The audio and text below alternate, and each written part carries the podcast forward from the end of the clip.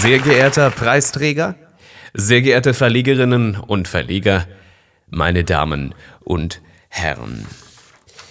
Unser Preisträger hat gestern nicht nur die beste Rede seines Lebens gehalten, was nicht der Rede wert wäre, sondern die beste, die je im Schweizer Parlament zu hören war. Und schon fühlen wir uns als Lobredner nicht mehr wohl. Nicht wegen des Superlativs, den verwenden wir an dieser Stelle ohne zu zögern, sondern weil unser Preisträger die erste Aufgabe einer Rede so viel besser löste, als wir gerade, den Anfang nämlich. Lassen Sie es uns darum noch einmal probieren.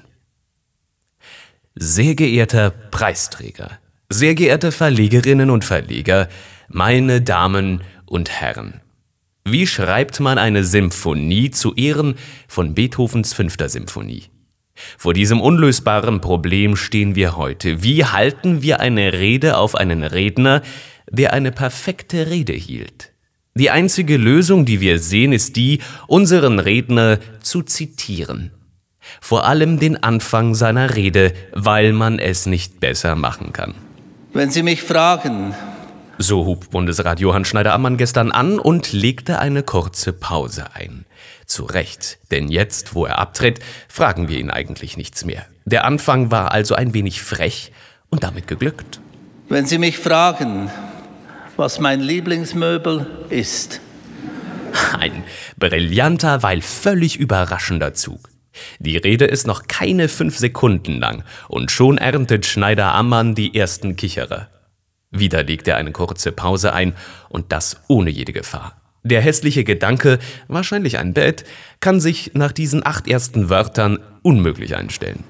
Wenn Sie mich fragen, was mein Lieblingsmöbel ist, käme mir bestimmt kein Rednerpult in den Sinn.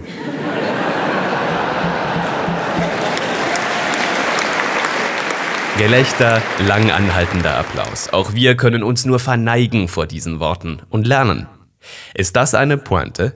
Es ist viel mehr als das. Der Redner erzählt von sich. Und wir alle wissen, dass nicht falsche Bescheidenheit aus ihm spricht. Er spricht von einer Situation, in der er jetzt gerade steckt. Er sagt, er habe ein Problem und löst es im selben Atemzug mit Eleganz. Das ist ehrlich, charmant und so sehr im Moment, wie eine Rede nur sein kann. Unmöglich, jetzt nicht zuzuhören.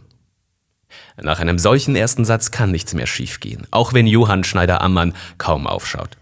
Er wirkt aufrichtig, er rührt. Zweimal wagt er es sogar, vom Manuskript abzuweichen. Beide Male erntet er Lacher.